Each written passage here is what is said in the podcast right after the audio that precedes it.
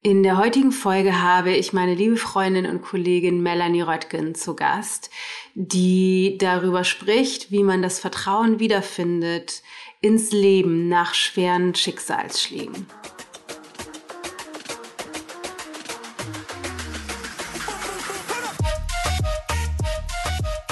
Also ich fühle mich nach wie vor mit ihm verbunden. Ja. Und wir fühlen uns auch von ihm teilweise geführt. Mhm. Definitiv. Und dafür bin ich super, super dankbar. Und er ist nicht mehr hier. Und von dieser anderen Ebene aus bin ich mit ihm verbunden und liebe ihn auf ewig. Das, das weiß ich. Er hat immer einen Platz in meinem Herzen. Aber er ist nicht mehr hier. Und ich bin nicht mehr die Frau, die ich war, als er gegangen ist.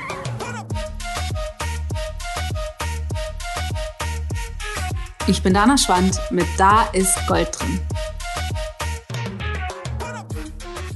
Melanie kenne ich schon seit Ewigkeiten. Sie erzählte auch ein bisschen drüber, wir sprechen auch ein bisschen drüber. Und zwar habe ich, als ich mit Tilda schwanger war, eine Heilpraktika-Ausbildung mit ihr gemeinsam gemacht. Also den, den Aus, also eine, eine Prüfungsvorbereitung für den Heilpraktikerschein.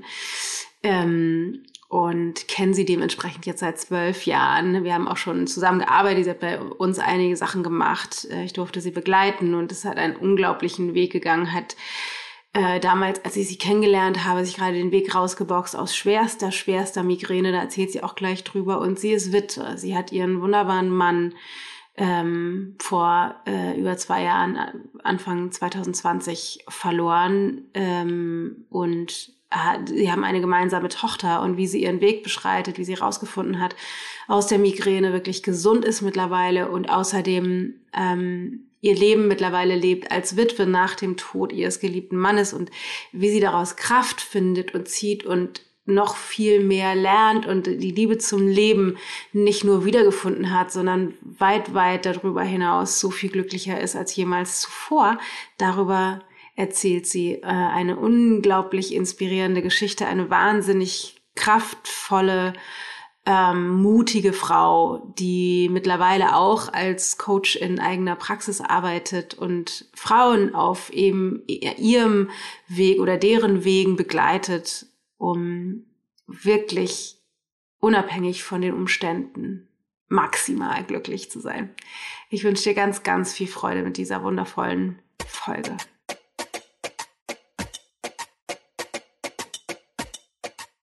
Ja. Herzlich willkommen, liebe Melanie. So schön. So schön, dich zu sehen, endlich, nach vielen Versuchen. Wobei wir uns ja neulich kurz in Hamburg gesehen haben. Magst du mal in deinen Worten dich vorstellen? Mag ich. Hallo, liebe Dana, und danke, dass ich hier sein darf. Ja, freut mich total. Ich bin Melanie, bin 41 Jahre alt und beruflich begleite ich Frauen. Ähm, ich bin Coach, ich bin Heilpraktikerin, Yogalehrerin, ähm, habe auf meinem eigenen Heilungsweg ganz viel kennengelernt und ganz viel entdeckt und das gebe ich heute weiter. Und ganz besonders, und deswegen bin ich, glaube ich, auch heute hier, bin ich Mama und Witwe. Und das hat mein Leben nochmal so sehr aufs nächste Level geholt. Und weil ich mir immer wieder die Frage gestellt habe, wann fange ich eigentlich endlich an zu leben? So richtig. Und wann lasse ich mich nicht mehr nur von der Angst leiten? Oder wann leitet mich die Angst nicht mehr mh, hm, hauptsächlich durchs Leben? Und der Tod meines Mannes hat mich einfach so sehr mit diesen Fragen konfrontiert, ähm, weil er auch ein paar Tage vor seinem toten Verkehrsunfall hatte, der erst aussah, als würde er glimpflich verlaufen und alles wäre gut gewesen. Und in diesen fünf Tagen haben wir uns über so viele tiefgehende Fragen unterhalten, mit wie will ich das Leben wirklich haben, wie soll es sein, was möchte ich nicht mehr. Ähm, das war transformierend für mich und dann ist er fünf Tage später doch gegangen und die Fragen sind mir geblieben. Und so versuche ich seitdem für mich und für meine Tochter alles aus diesem Leben rauszuholen, was so möglich ist, versuche mich noch viel mehr zu probieren und wirklich jeden Tag absolut zu genießen. Das gelingt mir nicht immer, aber ähm, ich bin auf einem guten Weg, ja. Ja, du hast echt eine, ähm, eine, also mehrere spezielle Erfahrungen ja gemacht, als wir uns damals kennengelernt haben. Ich weiß es immer genau, weil wir uns ja bei Tildas Geburt quasi oder sozusagen rund um Tildas Geburt kennengelernt haben, während wir den Heilpraktikerschein gemacht haben. Und die wird jetzt bald zwölf, also kennen wir uns ungefähr zwölf Jahre. Und damals warst du ja schon in einem intensiven Prozess. Und dann ist es ja krass weitergegangen. Ähm, und äh, insbesondere hatten wir ja schon im Vorgespräch auch überlegt oder hatte ich ja schon gesagt, was mich tatsächlich interessiert ist, sind diese zwei großen Komponenten in deinem Leben, abgesehen davon, dass es tausend Dinge gibt, über die wir sprechen könnten. Fangen wir doch einmal damit an, äh, mit der Geschichte mit Boris tatsächlich. Ähm, ich erinnere das noch sehr genau damals, als das passiert ist. Und im Nachgang würde mich auch nochmal deine Sichtweise auf deine Migräne ähm, irgendwie sehr interessieren. Aber vielleicht magst du uns noch mal reinnehmen, weil du bist ja ähm, du bist ja irgendwie eine, trotzdem, also schon, schon vor seinem Tod warst du ja unterwegs. Also dich hat ja viel, viel angetrieben, du hast ja viel gemacht. Vielleicht magst du da Dank. mal anfangen. Ja. Gott sei Dank, sage ich. Ich habe immer gesagt, wenn ich zu dem Zeitpunkt, wie er gestorben ist, noch die Melanie gewesen wäre, die ich sag mal sechs Jahre vorher gewesen wäre, ja. dann hätte mich das ähm, total umgehauen. Und ich bin, deswegen muss ich auch tatsächlich mit meiner Krankheitsstory anfangen, durch den Weg von einer chronischen Krankheit, die mich 20 Jahre begleitet hat. Und zwar war das im Grunde nur Migräne, aber die hat mich täglich von meinem achten Lebensjahr an eingeschränkt mit täglichen ja. Schmerzen, manchmal Gesichtswelt, Lähmungen und allem, was da so zugehört. Und mit 20 war ich irgendwann so weit, dass ich nur noch in den Kliniken Deutschlands unterwegs war und vollgepumpt mit Schmerzmittel, Antidepressiva mir vorgekommen bin, als würde ich wie in so einer Seifenblase leben und überhaupt das Leben gar nicht mehr richtig wahrnehmen. Und da habe ich gedacht, irgendwas läuft hier falsch. Also wenn das mein Leben ist, hm, nö, so will ich es nicht. Ich möchte es anders. Und bin zurück in die Klinik und habe entschieden, ähm, ich mache es anders. Auch wenn ich da noch nie wusste, wie, und das wusste ich tatsächlich nicht, aber ich wusste, das sollte es nicht sein und habe dann äh, tatsächlich heimlich die Medikamente abgesetzt, habe ähm, hab mir ein Schmerzmittel mitgenommen, das mich auch noch die nächsten Jahre begleitet hat für den Fall der Fälle, weil es wirklich die Schmerzen wirklich stark waren. Aber bin dann angefangen und habe mir die Frage gestellt, wieso will ich diese Migräne haben? Und nicht mehr, ich bin das Opfer dieser Krankheit, dass ich von meiner Mama, meiner Oma und so weiter geerbt habe und geglaubt habe, das ist halt so, da muss ich jetzt mit leben. Ähm, das ist die DNA, das ist in den Zellen drin, das ist jetzt dein Leben. Das wollte ich nicht und das habe ich hinterfragt und habe mir wirklich äh, die Frage gestellt, wieso will ich das? Auch wenn das erst urkomisch war. Und äh, ein Teil. der, was war der? Ich musste einmal reinfragen, was war ja. denn der Auslöser? Also, weil es gibt ja viele Menschen, die auf irgendeine oder anderen Art und Weise in einem Leidensweg unterwegs sind. Und es gibt ja viele, die diesen Punkt nicht finden. Diesen Punkt, diesen, diesen, diese Entscheidung, die du getroffen hast, so will ich das nicht. Was war der Auslöser? Also was war anders? Wie hast du das, wie kam das dazu? Ich glaube zum einen, weil der Punkt, an dem ich war, wirklich tiefer. Der war, mhm der war ja eigentlich nicht mehr lebenswert. Eigentlich habe ich gedacht, wieso bin ich denn eigentlich hier, wenn ich jeden Tag Schmerzen habe und jeden Tag irgendwie nur versuche, den Kopf über Wasser zu halten. So sah mein Leben aus. Ja. Und es hatte irgendwie keinen Sinn. Und das wollte ich aber. Und ich hatte Gott sei Dank irgendwie, und ehrlich gesagt weiß ich nicht mal genau, wieso schon immer diese Kraft in mir. Ich wusste, da gibt es was anderes. Ich wusste, da ist mehr. Und ich wusste, dass ich heute weiß ich das noch ganz anders, aber damals auch schon, dass ich die Entscheidung getroffen habe, dass dieser ganze Schmerz, den ich bis dahin schon erlebt hatte, irgendwann wertvoll sein wird. Also, dass mich der irgendwann weiterbringen wird. Und jetzt gerade kriege ich tatsächlich wieder eine Gänsehaut, wenn ich es mm. nur ausspreche.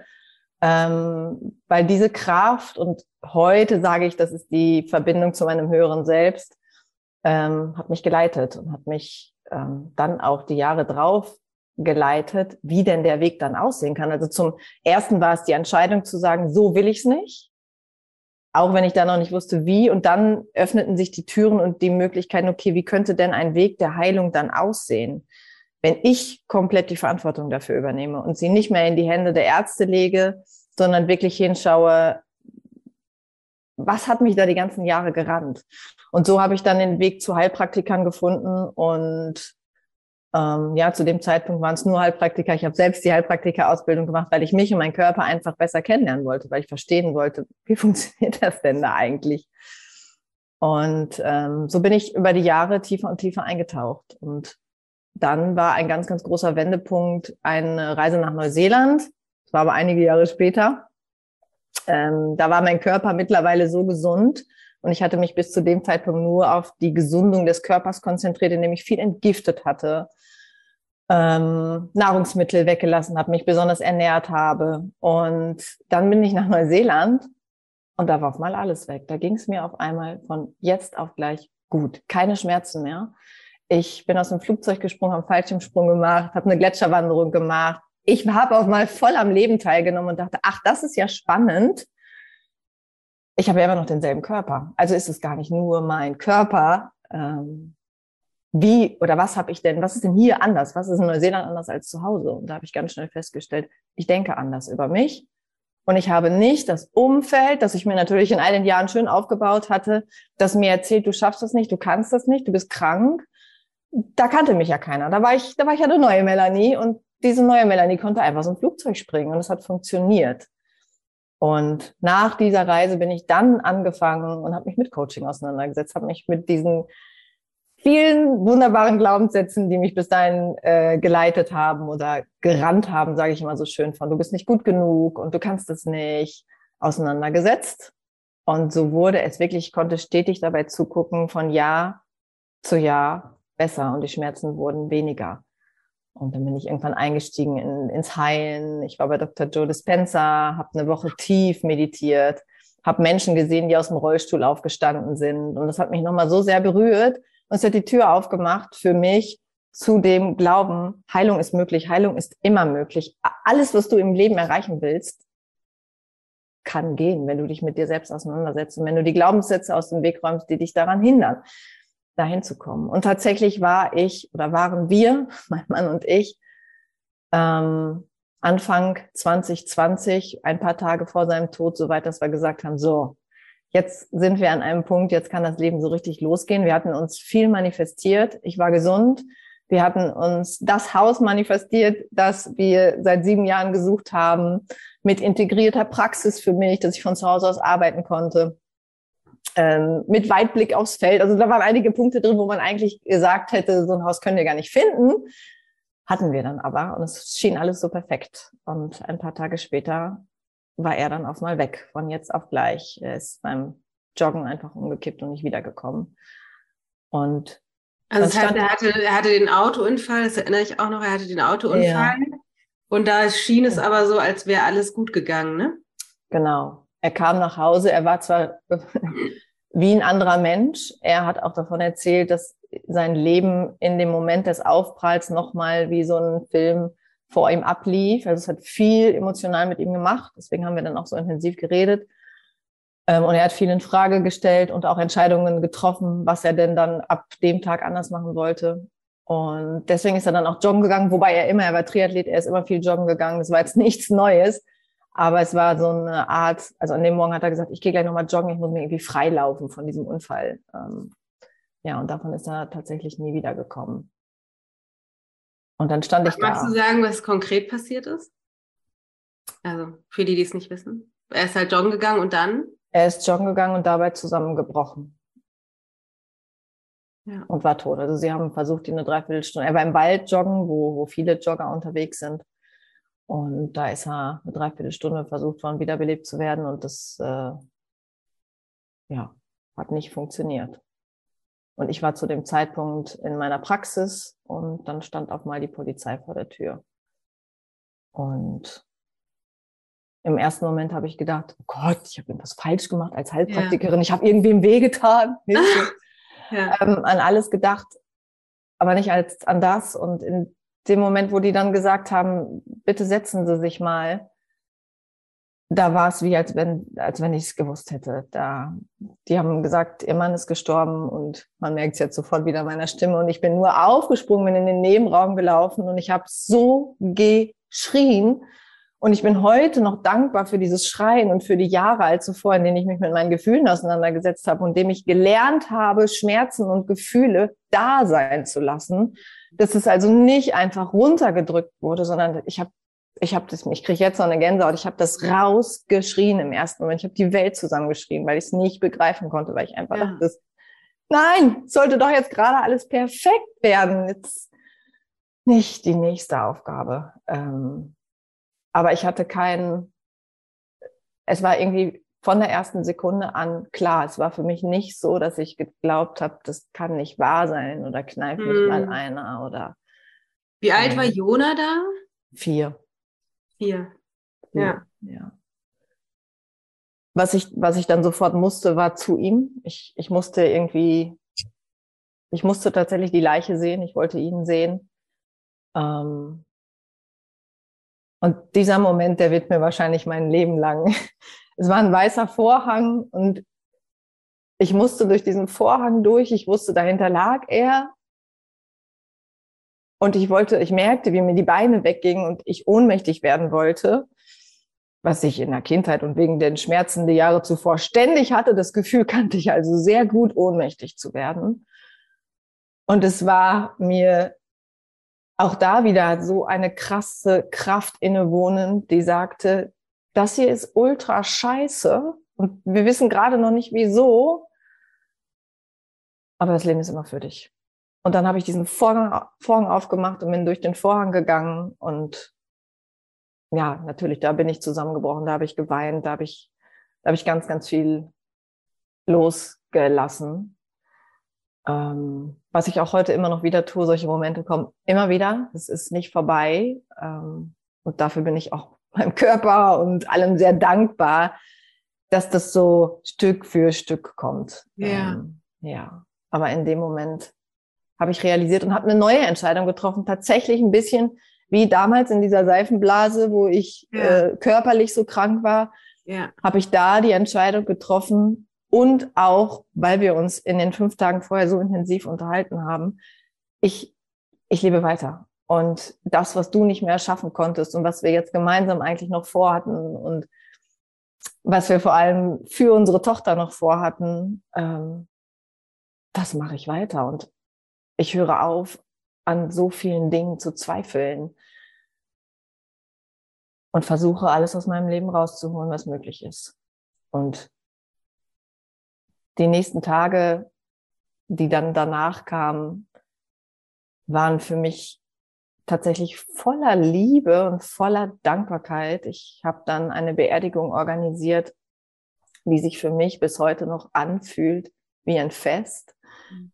weil ich habe diesen Mann so sehr geliebt und es war so eine schöne Verbindung über all die Jahre, dass ich einfach nur die Liebe also diesen Dank und die Liebe für all die Jahre in dieser Trauerfeier rüberbringen wollte. Und mhm.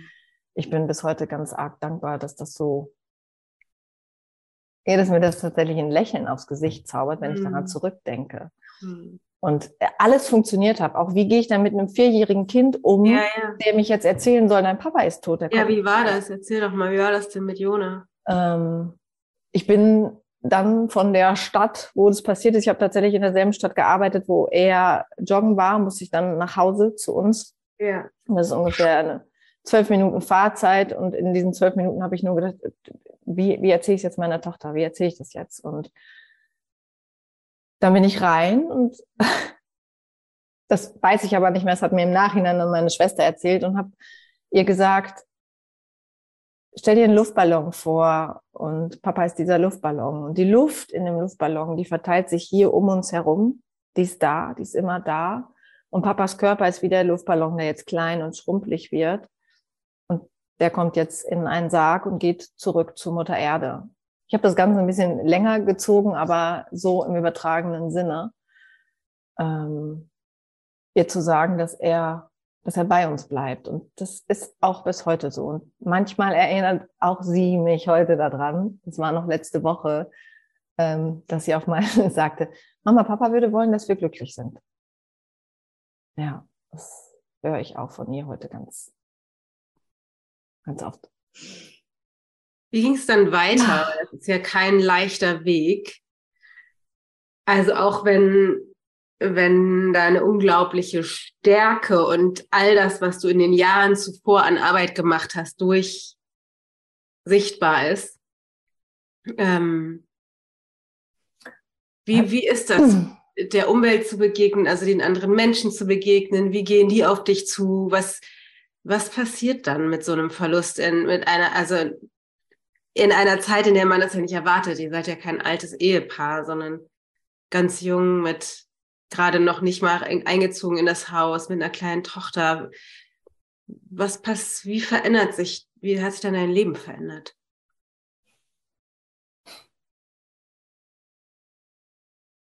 Wo fange ich an? Ähm, das hat sich einfach total verändert. Ich bin sehr dankbar gewesen, dass ich zu dem Zeitpunkt halt schon sehr, sehr, sehr gute Verbindungen hatte. Dadurch, dass ich meine Coaching-Ausbildung auch schon abgeschlossen hatte, hatte ich wunderbare Coaches an meiner Seite, die mir in diesem Moment sofort begegnet sind mit wirklich guten Fragen, die ich da gebraucht habe, wie zum Beispiel, was mache ich jetzt mit dem Haus?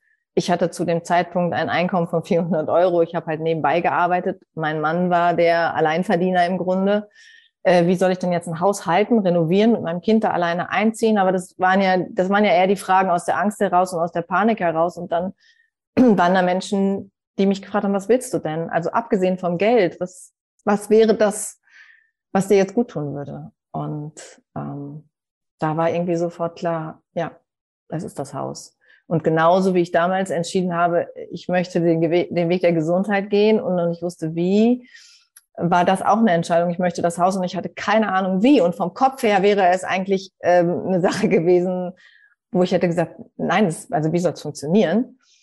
Ähm, das wird nicht funktionieren. Aber nachdem ich die Entscheidung getroffen habe, hat es funktioniert und es haben sich Türen und Möglichkeiten gezeigt, die an die ich vorher nicht gedacht habe. Und vor allem bin ich auch total in meine Kraft gekommen, weil ich für mich und für meine Tochter ein Reich erschaffen konnte. Ich konnte das Haus renovieren, ich war beschäftigt, ich habe innerhalb tatsächlich von acht Wochen renoviert, bin umgezogen. Ähm, das hat mir auch unheimlich viel Kraft gegeben und es war wie ich ich baue uns ich baue uns unser Reich und dann ging ja auch kurz danach Corona los, mhm. wo sowieso alle in ihrem Reich sein mussten und die Welt da draußen sich sowieso total verändert hat. Also es war gar nicht mehr, dass irgendwie alle Menschen normal am Leben hätten weiter teilnehmen können, nur ich nicht. Das hat mir tatsächlich ja. weitergeholfen für alle wurde es irgendwie anders tatsächlich. Ähm, und diese Entscheidung, in das Haus zu gehen und dann festzustellen, dass sich Türen öffnen, die mir dabei helfen, wie zum Beispiel auch eine mega große Spendenaktion. Danke auch nochmal da an dich, Dana, und an mein Network-Team, das das ins Leben gerufen hat. Ähm, habe ich dann immer mehr daran geglaubt, an das, was ich ja vorher all die Jahre schon quasi gelernt hatte. Also richte deine Gedanken auf das aus, wo du hin willst und die Türen und Möglichkeiten öffnen sich. Und das hat meine, meine Freude am Leben noch mehr angekurbelt, weil ich einfach gesagt habe, okay, was ist denn noch alles möglich? Und wie wird's noch besser? Nicht aus dem Grund heraus von höher, schneller, weiter, sondern einfach aus der Freude heraus zu kreieren und das Leben zu genießen. Weil ich hatte ja all die Jahre vorher so viel Schmerz erlebt. Ja. Ich weiß also, wie die andere Seite ist da habe ich schon irgendwie gelernt, die Stunden, die da sind und an denen, in denen es mir gut geht, aus vollstem Herzen zu genießen. Und das habe ich jetzt noch viel mehr gelernt und, und lebe Ist der auch. Tod für dich präsenter, als es vorher war oder für, als für andere Menschen? Oder würdest du sagen, dass das, dass das nicht der Fall ist? Was meinst du mit präsenter? Also der Tod hat total Einzug genommen in mein Leben quasi. Ich rede ja. auch viel drüber.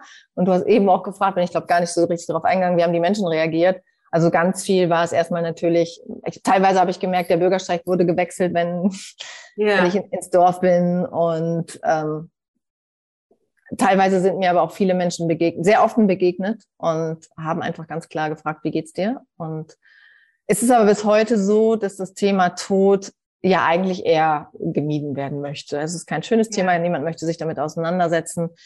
Ähm, für mich ist es aber sehr, sehr präsent, einfach, weil es dazugehört. Also es gehört zum Leben dazu. Es kann morgen vorbei sein, im Grunde für uns alle, aber was mache ich denn bis dahin? Und diese Frage stelle ich mir immer wieder. Also im Grunde checke ich jeden Tag neu ein und frage mich, was will ich heute? Wie möchte ich mich heute fühlen? Was möchte ich heute erreichen? Ähm, und bin vor allem auch unheimlich dankbar für alles, was da ist. Also Dankbarkeit habe ich schon lange vor seinem Tod äh, zelebriert und in meinen Tag integriert. Ähm, und nach dem Tod oder nachdem der Tod noch viel präsenter wurde, noch viel mehr, weil ich einfach die Kostbarkeit, die dieses Leben für uns alle bereithält, so viel mehr sehe und auch das mitgeben möchte. Also das mache ich auch in meiner Arbeit, äh, wenn ich Frauen dahin begleite, ähm, die, ich sage jetzt mal so, durch ihr Leben gehen, so, ja, ist halt so, muss halt und so ist das Leben. Solche Sätze mag ich eigentlich gar nicht mehr, so ist das Leben. Äh, das Leben ist so, wie, wie du es gerne hättest. Und wie hättest du es dann bitte gerne? Ähm, ja, und ich konfrontiere, glaube ich, auch ganz gerne mit diesen Fragen. Also mal mit so einer Frage, ja, wenn du auf deinem Sterbebett liegst, was willst du denn dann erlebt haben? Und was wäre schlimmer, äh, es probiert zu haben und vielleicht war es nicht so toll oder da zu liegen und zu denken, was habe ich alles verpasst? Und das ist für mich auch bis heute so ein großer Ansporn, Dinge auszuprobieren, neu zu machen, anders zu machen. Ähm, auch wenn es Komfortzone-Stretching vom Allerfeinsten ist, habe ich gerade hinter mir. Ich war gerade eine Woche in Italien, habe einen Retreat gegeben und ähm, das war Stretching pur. Mhm. Und vor dem Tod wäre ich davor weggelaufen und hätte gedacht, ach ja, nee, lass ich lieber. Yeah. Und jetzt habe ich es gemacht, weil ich weiß, wie es dann auf der anderen Seite aussieht. Ich habe das jetzt in den letzten zwei Jahren so oft erlebt, Dinge zu tun, die ich vorher gerne abgegeben habe. Und wenn es nur ist, mit dem Auto bis nach Italien zu fahren, was mein Mann gemacht hat, und ich habe auf dem Beifahrersitz gesessen, weil es auch früher gar nicht anders ging vor lauter Schmerzen, setze ich mich jetzt alleine ins Auto und fahre mit Kind alleine nach Italien. Das wäre sonst undenkbar gewesen. Und jetzt lache ich mhm. darüber. Ja. Also ich bin immer wieder in die Herausforderungen rein und habe gesagt, ich, ich ruhe mich jetzt nicht aus und stecke nicht den Kopf in den Sand, sondern ich mache.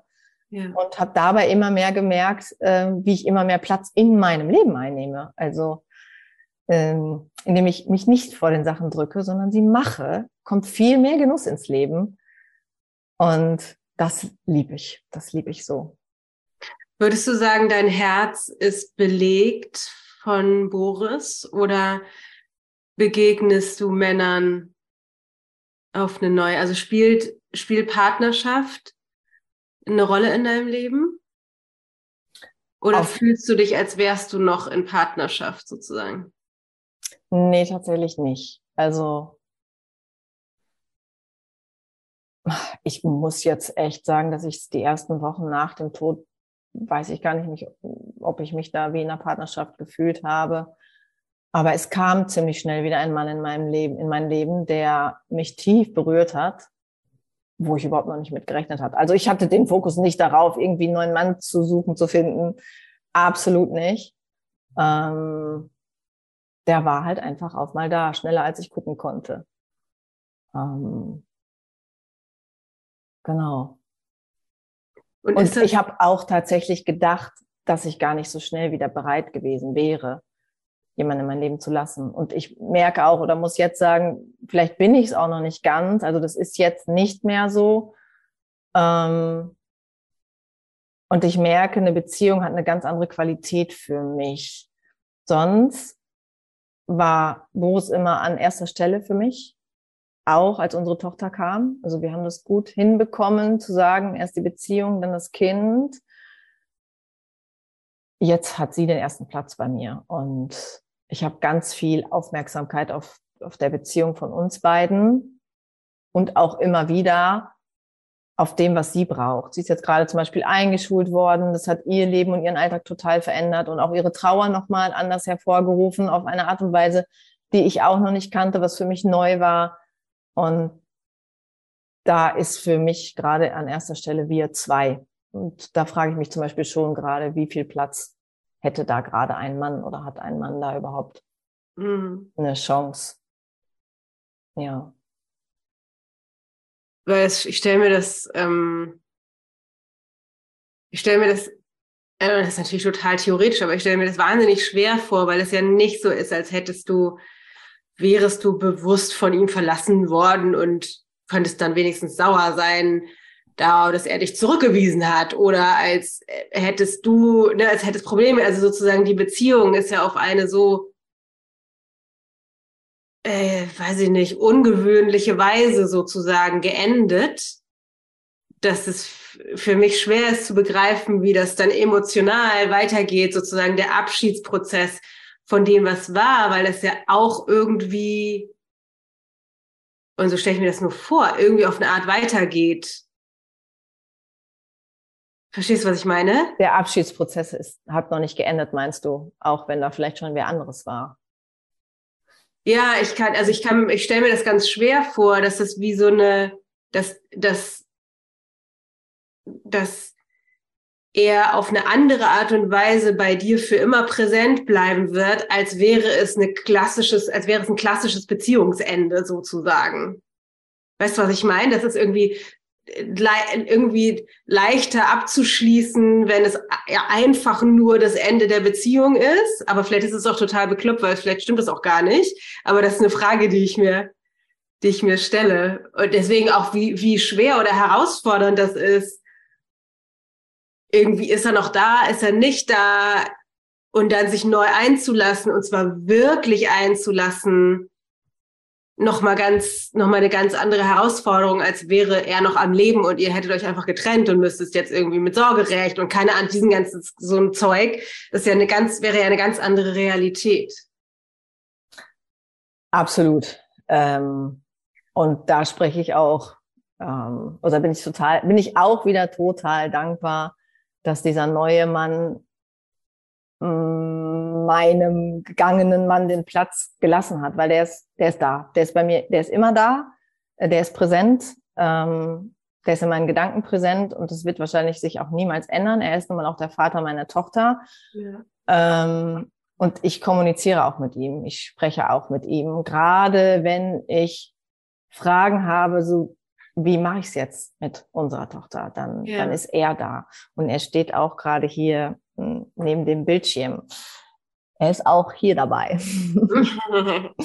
ähm, er ist immer da, aber auf einer, auf einer wirklich anderen Ebene. Und ich weiß gar nicht, wie ich, wie ich das in Worte fassen soll. Also es, oder wie man das beschreiben oder erklären soll. Hm, das mag ja für viele auch irgendwie gruselig sein, aber ich, wenn ich wirklich heftige Fragen habe, bekomme ich Antworten von ihm, auf welchem Weg auch immer. Manchmal durch andere Menschen, manchmal kommt es mir ganz klar in den Kopf. Also ich fühle mich nach wie vor mit ihm verbunden. Yeah. Und wir fühlen uns auch von ihm teilweise geführt. Mhm. Definitiv. Und dafür bin ich super, super dankbar. Und er ist nicht mehr hier. Er ist nicht mehr hier und von dieser anderen Ebene aus bin ich mit ihm verbunden und liebe ihn auf ewig. Das, das weiß ich. Er hat immer einen Platz in meinem Herzen. Aber er ist nicht mehr hier. Und ich bin nicht mehr die Frau, die ich war, als er gegangen ist. Also das habe ich tatsächlich ganz oft die ja. Frage im Kopf, dass ich, und das habe ich tatsächlich letzte Woche gehabt, äh, oder am Montag war das, ähm, da bin ich über die Grenze von Italien nach Österreich gefahren. Das erste Mal auf dem Beifahrersitz, meine Freundin ist gefahren. Und wir fuhren an einem Rastplatz vorbei, auf dem ich stand mit ihm ein paar Jahre zuvor. Mit dem Wohnmobil waren wir da unterwegs. Und ich fahre an diesem Rastplatz vorbei und sehe uns da stehen. Also das Bild war auf mal total präsent. Und es überkam mich. Ich habe so geweint, ähm, so sehr geweint nochmal. Es war sehr, sehr befreiend, weil ich endlich die Chance dazu hatte, weil ich nicht selber am Fahren war. Und da wurde mir nochmal so bewusst, weil ein Teil in mir natürlich schreien wollte und sagen wollte, wieso, wieso, wieso bist du nicht einfach noch hier?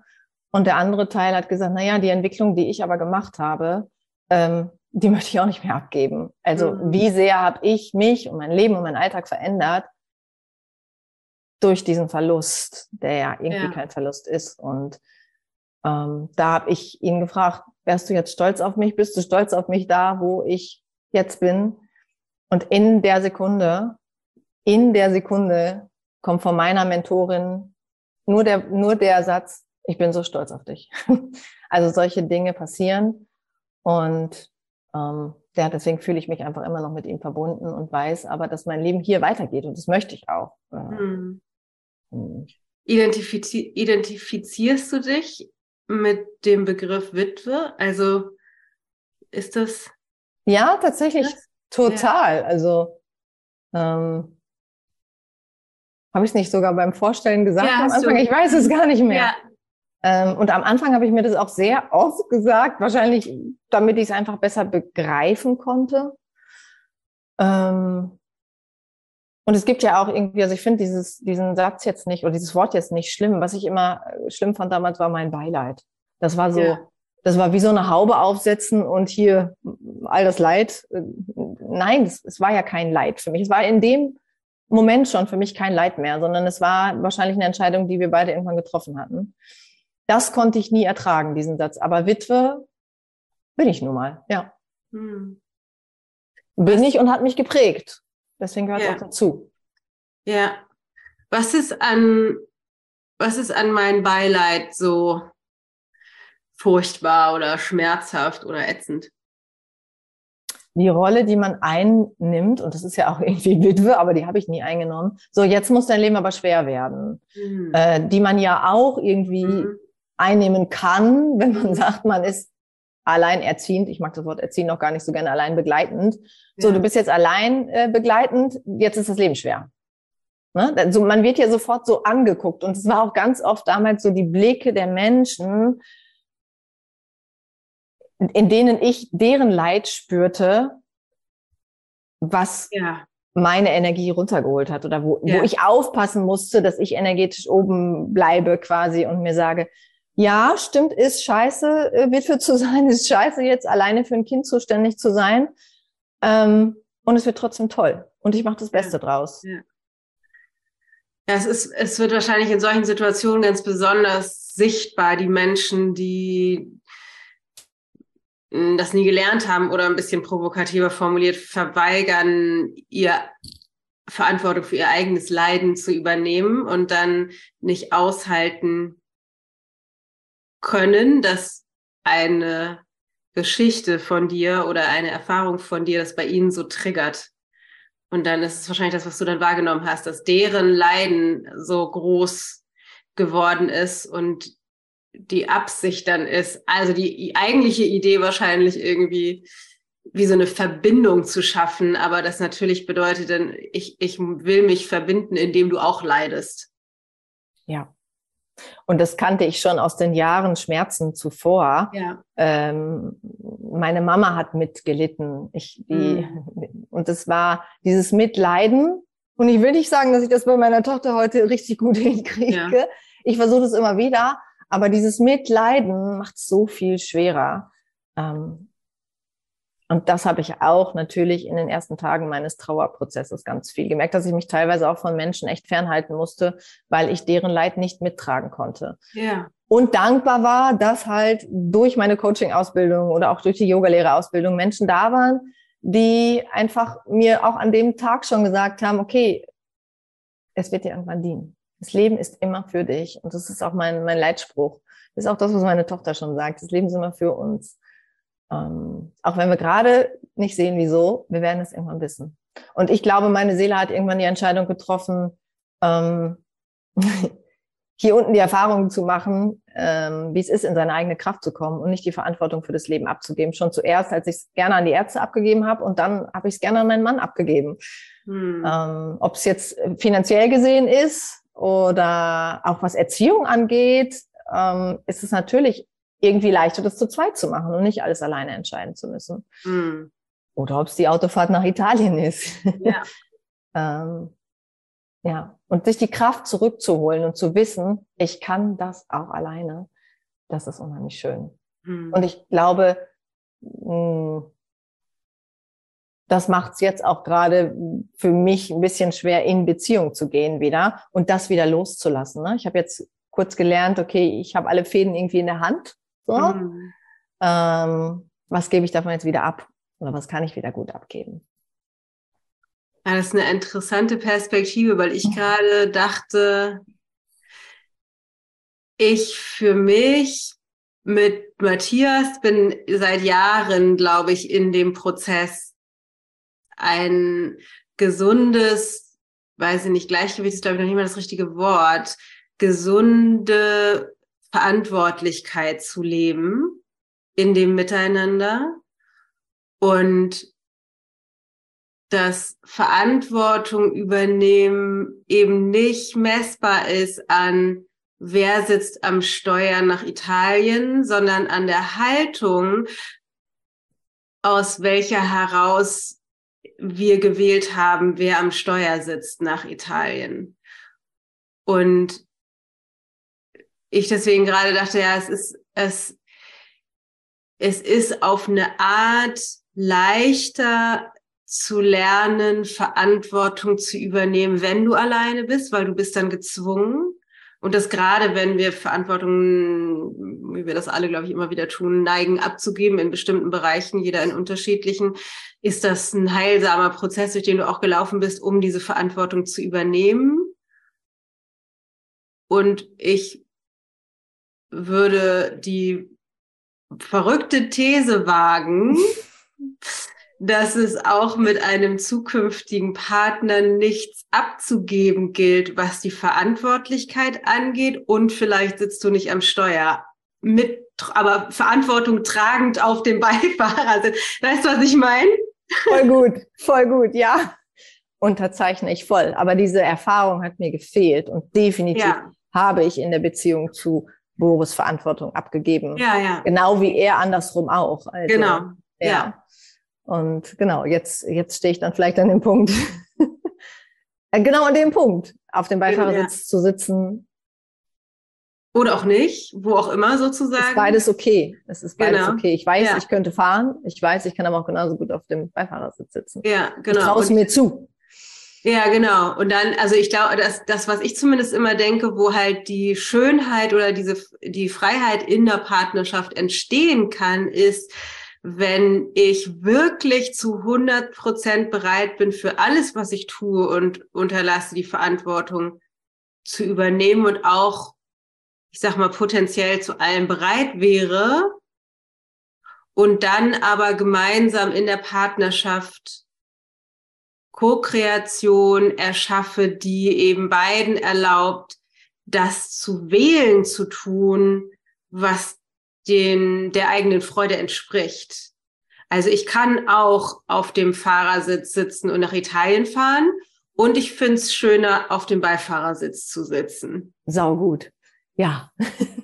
und ja, genau, das ist, also ich glaube, das ist die große, die große Herausforderung, vor der wir im Grunde alle stehen, weil es so leicht ist, Handlungen zu tun und die Haltung dahinter nicht mitzuschneiden. Und dann zu glauben, zum Beispiel, ah, ich sitze lieber auf dem Beifahrersitz oder ah, ich muss auf jeden Fall jetzt auch fahren können, theoretisch, oder also wir uns sozusagen so verheddern in dem, was wir tun und aus dem Blick verlieren, was die Haltung ist, die dahinter steht. Und das ist, das ist, glaube ich, deswegen eine, wahrscheinlich ein spannendes, spannendes Experiment für dich dann. Das was, auf, was auf mich zukommen wird. Äh, genau, ja. ja da eine neue Balance sozusagen zu wählen. Absolut, ja. Und es gilt ja, ist ja gar nicht nur in Beziehungen, sondern es ist ja wieder in allen, mhm. in allen Bereichen einfach. In so, allen ne? Bereichen. Ähm, ja. Ja, das ist nur immer besonders deutlich. Am deutlichsten. Ja. ja. Kleiner philosophischer Exkurs. Voll gut und total lehrreich. Es ist, ja. Ja, und diese ganzen Erfahrungen und mh, hm, ja, die ganzen Dinge, die mein Leben vermeintlich erstmal vielleicht schwer gemacht haben, ähm, für die bin ich so dankbar, weil ich halt von mehreren Seiten auf alle Sachen schauen kann. Ne? Ähm, habe ich dann halt auch am Montag gehabt, wie ich diesen Heulflash hatte von, wieso ist nicht einfach alles so geblieben? Ja, natürlich habe ich manchmal den Wunsch, ja. dass alles so geblieben wäre. Ähm, aber dann hätte ich nicht all die Erfahrungen gemacht und für die bin ich wirklich dankbar. So sehr dankbar.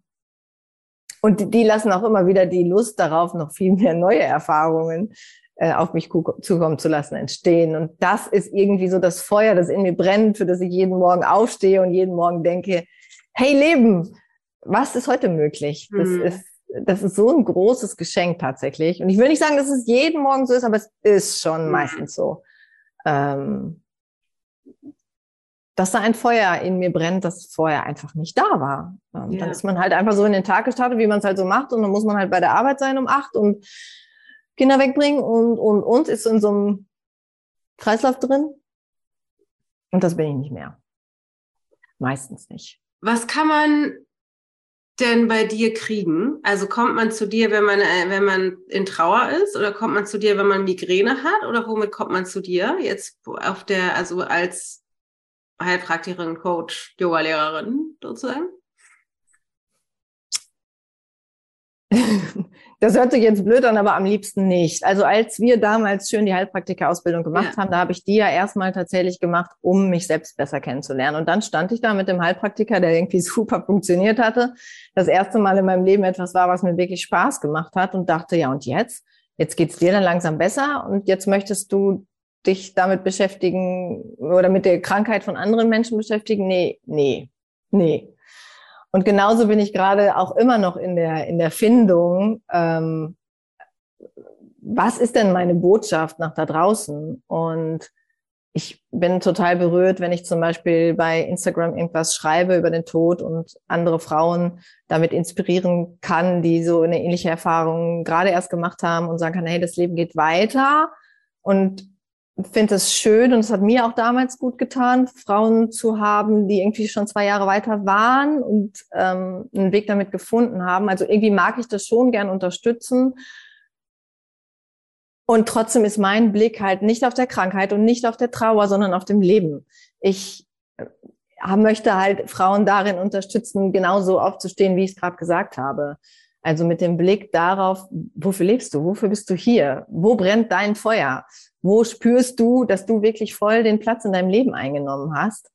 Mh, hm, anstelle von dem Blick auf die Trauer zu richten. Und natürlich muss es auch sein, klar, wir wollen es ja nicht unterdrücken, aber aus meiner Erfahrung, die ich gemacht habe, und es war ja sofort präsent bei mir, also zwei Tage nach seinem Tod sind mir solche Fragen gestellt worden ähm, habe ich trotzdem einen Raum gehabt zu trauern. Also ich habe mir trotzdem die Zeit genommen, die, die Gefühle da sein zu lassen. Nehme das auch immer wieder.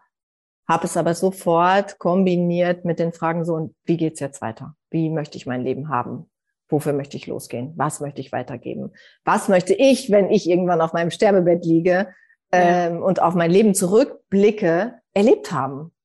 So. Und da sprudelt eine Menge aus mir raus. Also das, das wieder Träumen, ähm, Möglichkeiten im Leben einzuladen, das ist auch so viel größer geworden.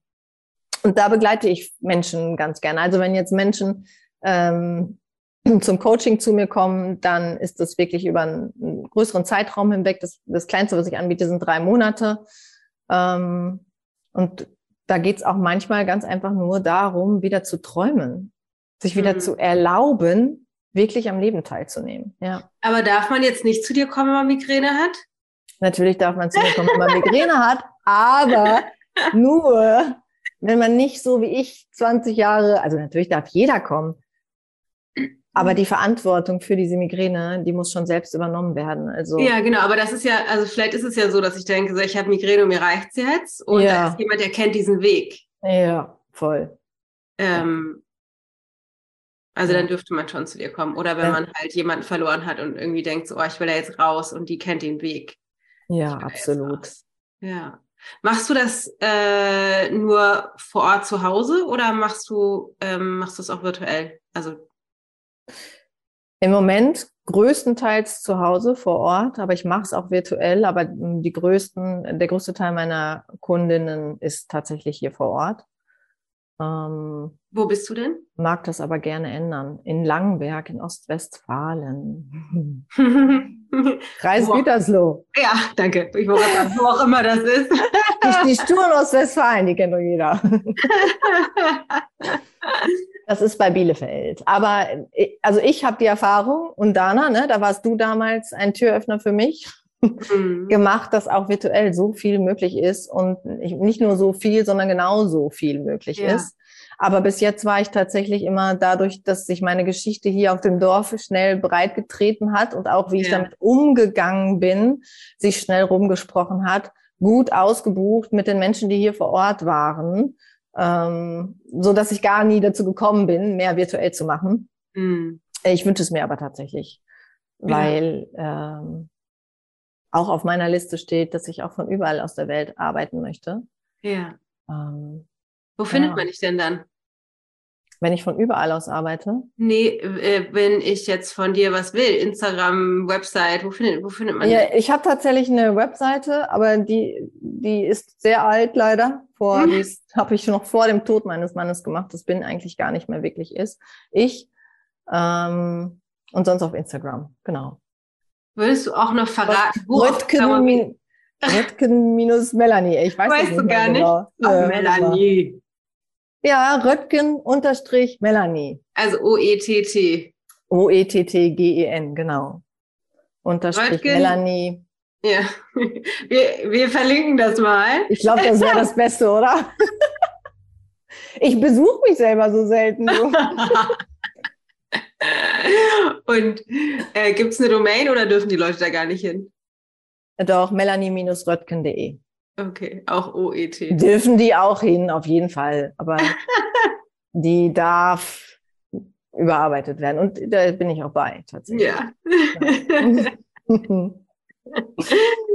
Voll gut. Es ist echt wirklich so schön, das zu sehen, weil ich weiß noch, wie wir damals ähm, uns kennengelernt haben, als ich hoch, hoch, hoch schwanger immer in diesem hässlichen, kleinen, äh, kargen Raum, in diesem furchtbaren äh, Gebäude im Industriegebiet da irgendwie hin und her gekugelt habe, wenn, ähm, dass es dir damals tatsächlich noch ganz anders ging. Also, dass du wirklich da noch schon zwar sagtest, du bist schon einen großen Weg gegangen, aber noch sehr gefangen warst in, in dem krank sein oder identifiziert gewesen bist mit dem, ich bin jemand, der Migräne hat. Absolut. Also ähm, da, da hat mich noch mein Mann nach Hamburg gefahren, ne? Und da ja. habe ich noch im Unterricht gesessen und habe mich ganz oft gefragt, wie schaffe ich das? Wie schaffe ich das alles aufzunehmen? Ja. Wie schaffe ich das im Unterricht zu sein? Und ja. du kamst da mit Tilda um die Ecke und hast Tilda so nebenbei gestillt und das waren Dinge, die in meinem Kopf so präsent waren, wo ich dachte, ach, so einfach und leicht kann das Leben auch sein. Ja, wir waren ein Jahr, ne? ungefähr knapp ein Jahr war, glaube ich, die Ausbildung ja. und immer einmal im Monat und einen Monat musste ich aussetzen, weil ich da Tilda bekommen habe und dann habe ich danach sie mitgebracht und dann lag sie immer auf dem Tisch, die dicke Nudel. Voll, voll knuffig. ja, und auf mal sind zwölf Jahre später. Auf mal sind zwölf Jahre äh, später. Auf jeden Fall ist es echt ähm, so schön zu sehen, wie weit du gekommen bist und wie wie du all das, was das Leben dir gebracht hat, äh, nutzt für dich. Weil es gibt auch sicherlich Menschen, die daran eher zerbrechen und sich verkriechen in der Konditionierung. Absolut. Und das kann ich auch total verstehen. Und das habe ich ja auch jahrelang gemacht. Also ja. davor, es waren ja 20 Jahre, wo ich wirklich, ja, wo es nicht schön war, wo es wirklich, ja. wirklich schwer war und ich keinen Ausweg gefunden habe. Ähm, Deswegen ist diese Tür und diese Entscheidung, den Weg zu finden, so wertvoll. Ja. Ja, total. Deswegen vielen Dank, vielen Dank für, für deine Zeit und dass du die Möglichkeit, die es eben gibt, mit sowas wie dieser Krankheit oder auch krass einschränkenden Krankheiten und auch dem Tod von dem liebsten Menschen im Leben irgendwie umzugehen, dass du dafür stehst, für die Möglichkeit, anders damit zu sein und das eher als Katalysator noch dafür zu nutzen mehr Absolut. zu finden und glücklicher ja. zu sein. Und so ist es wirklich inspirierend zu sehen. So schön zu sehen. Vielen Dank, Melanie. Dana, ich danke dir total für mhm. deine Zeit hier und für damals. Darf ich das jetzt auch noch erzählen? Na klar. Als ich mit dir das erste Coaching gebucht habe, mhm und dafür auch viel Geld in die Hand genommen habe und damals noch echt nicht wusste, dass das der Schlüssel ist für ganz, ganz neue Wege für mich. Und du warst so geil da. Ich habe noch Nein gesagt, weißt du das? Ich habe damals mhm. Nein gesagt, ich mache das nicht. Und dann hast du gesagt, okay. Und dann habe ich irgendwie ein paar Tage später angerufen, na Dana, ich muss irgendwie doch. und dann hast du den Preis noch erhöht. Ehrlich? We weißt du Und ich habe im ersten Moment gedacht, ey, ist das jetzt echt ihr Ernst? das gibt's doch nicht. Ähm, und wollte kurz wieder in diese Opferrolle zurück von, wie soll ich mir das jetzt leisten? Und damit hast du mich so in meine Kraft katapultiert und so sehr gesagt, es ist ja nicht das Geld, es ist meine Entscheidung, endlich hinzugucken und loszugehen. Und dann, jetzt kriegen wir eine Gänsehaut und dann haben wir das gemacht. Ne? Das, mhm. äh, ja, und das war der Beginn. Das war der Beginn von dem, wo ich heute bin. Voll schön. Also tausend Dank an dich. Ne? Mhm. Mhm. Vielen Dank, Melanie. So schön und krass, ey. Zack, zwölf Jahre um, ne? Meine Güte. Wahnsinn. Ähm, Gut, dass es ja, so ist. Auf jeden Fall. Ich möchte nicht Nummer 20 Nee, sein. ich auch nicht. Ich auch nicht. Ich gehöre auf jeden Fall auch nicht zu denjenigen, die sagen, ich möchte nochmal irgendwie Anfang, Mitte 20 sein. Ich auf gar keinen Fall möchte ich. Und du stehst sogar kurz vor Geburtstag. Ich stehe aber kurz vor. Ich möchte auch nicht Anfang Mitte 30 sein. Ich möchte auch nicht ein Jahr zurück. Ich möchte genau da stehen, wo ich jetzt gerade stehe. Hart erarbeitet. Ja, ganz genau. Voll gut. Ähm, vielleicht schickst du uns nochmal die ganzen, die ganzen äh, digitalen Links, damit wir die dann verlinken können. Und äh, an alle euch da draußen. Ähm, bei Melanie seid ihr auf jeden Fall an einer richtig guten Adresse für für diesen inneren Shift. Das heißt, ähm, rennt ihr die Bude ein, virtuell oder analog. Kommt noch aus Westfalen. ja, genau. Ähm, ja. ja. Vielen danke, Dank, Melanie. So inspirierend. Danke, danke an euch auch alle fürs Zuhören, dass ihr euch die Zeit genommen habt.